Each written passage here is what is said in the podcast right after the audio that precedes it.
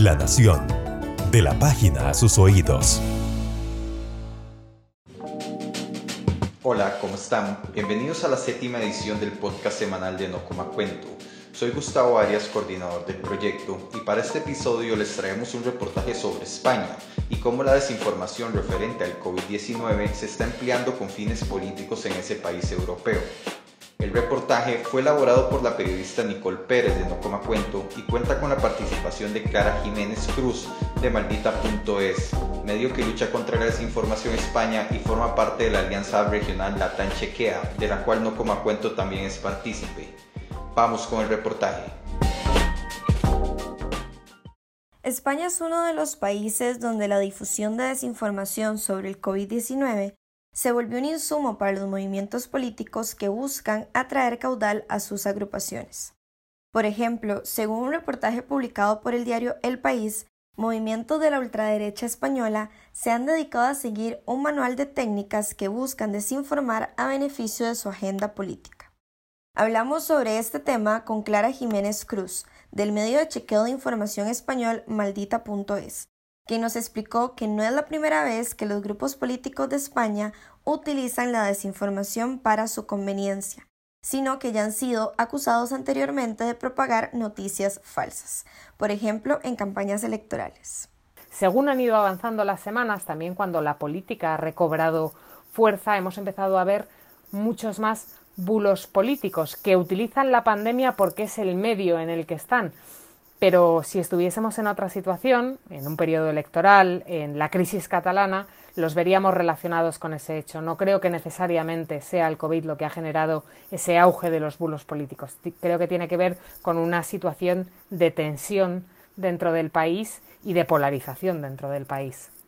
Las campañas políticas de las elecciones de abril y noviembre del 2019 en España se basaron en gran medida en la desinformación y en la difusión de bots informáticos. Asimismo, fue la primera vez que los partidos hicieron uso de WhatsApp para sus campañas, lo cual incrementó el riesgo de desinformación. El partido de la ultraderecha española Vox es uno de los grupos señalados por supuestamente ser los principales productores de desinformación para beneficio político.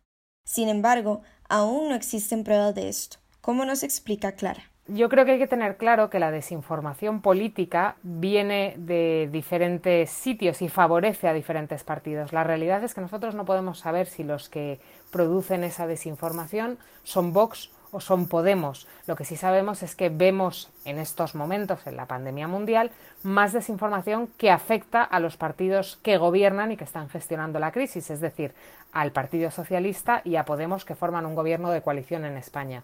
Si esa desinformación la está o no produciendo Vox, es algo que nosotros no podemos decir, porque si tuviésemos las pruebas de que la están produciendo, la habríamos publicado. Y la realidad es que en España la mayor parte de la desinformación nace en WhatsApp y ese es un medio cifrado y por lo tanto no podemos saber quién la lanza. Pese a ello, según un artículo de Patricia Rodríguez Blanco publicado en El País, Vox ha creado un vocabulario propio que deforma el significado de las palabras para, según convenga, ridiculizar o exaltar la realidad a la que aluden. Asimismo, la ultraderecha española se ha dedicado a seguir una serie de técnicas para desinformar a su beneficio, como imitar fuentes oficiales para difundir información falsa y teorías conspirativas, las cuales provocan sentimientos de ira, miedo o pánico en la sociedad, también desacreditan el nombre de algunos medios de verificación de información, entre muchas otras. Clara nos explicó algunos de los patrones que han identificado en maldita.es que emplean los grupos políticos para desinformar.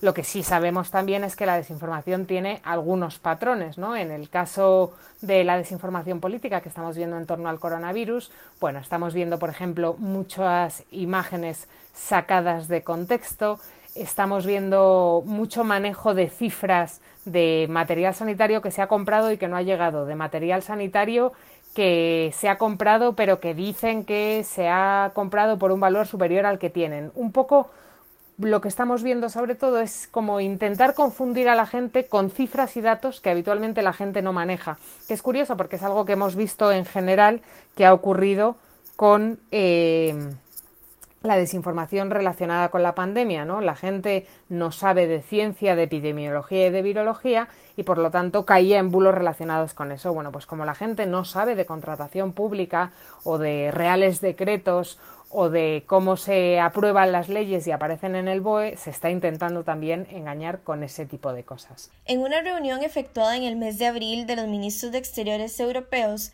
se manifestó por segunda vez la inquietud de los Estados miembros por las campañas de desinformación que se están registrando en cada uno de los países como de forma global. Al mes de abril, el gobierno de España detectó 200 informaciones falsas sobre la crisis del coronavirus, desde que el país entró en la situación de estado de alarma. Otro de los fenómenos que han venido con la ola de desinformación son los ataques a los verificadores, la mayoría provenientes de actores políticos. Las acusaciones van desde intentos de intimidación personal en redes sociales hasta mezclar datos verdaderos y mentiras para llegar a conclusiones erróneas que se viralizan con facilidad.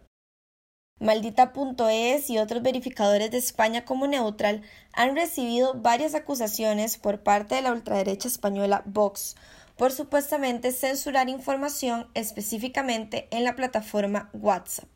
La acusación la hizo Javier Negre, periodista del Mundo y creador del canal de YouTube español Estado de Alarma, el cual ejerce supuestamente de altavoz de la extrema derecha Vox el periodista difundió una noticia falsa que sostenía que Maldita.es y Neutral decidían qué censurar en WhatsApp. Sin embargo, el ataque hacia estos medios de verificación se sostuvo desde un inicio con una falsedad. WhatsApp desmintió que estos verificadores pudieran acceder a la información para censurarla o bien decidir que puede circular y que no, debido a la funcionalidad de proteger sus mensajes con un cifrado de extremo a extremo. Maldita.es sostiene que siempre han sido transparentes en cómo manejan su trabajo, por lo que Clara nos recuerda el significado de hacer un buen periodismo para desmontar este tipo de acusaciones, especialmente en estos tiempos de desinformación referente al COVID-19. Bueno, yo creo que el gran reto que tiene el periodismo por delante con respecto a la desinformación es ser capaz de convencer a la gente de que el valor del buen periodismo es necesario para poder no solamente luchar contra la desinformación, sino sobre todo tener información contrastada y verificada para poder tomar decisiones más informados, que al final creo que es lo que la gente quiere y necesita. La realidad es que a nadie nos gusta que nos engañen, a nadie nos gusta que nos engañen, y que cuando alguien señala una mentira que nos hemos tragado, pensamos, hmm, no quiero tragarme más mentiras, voy a empezar a leer más este medio. Creo que ahí está el reto que tenemos por delante, que es darle soluciones a la gente, ya sea en forma de herramientas tecnológicas, ya sea en forma de periodismo y en este caso de fact-checking.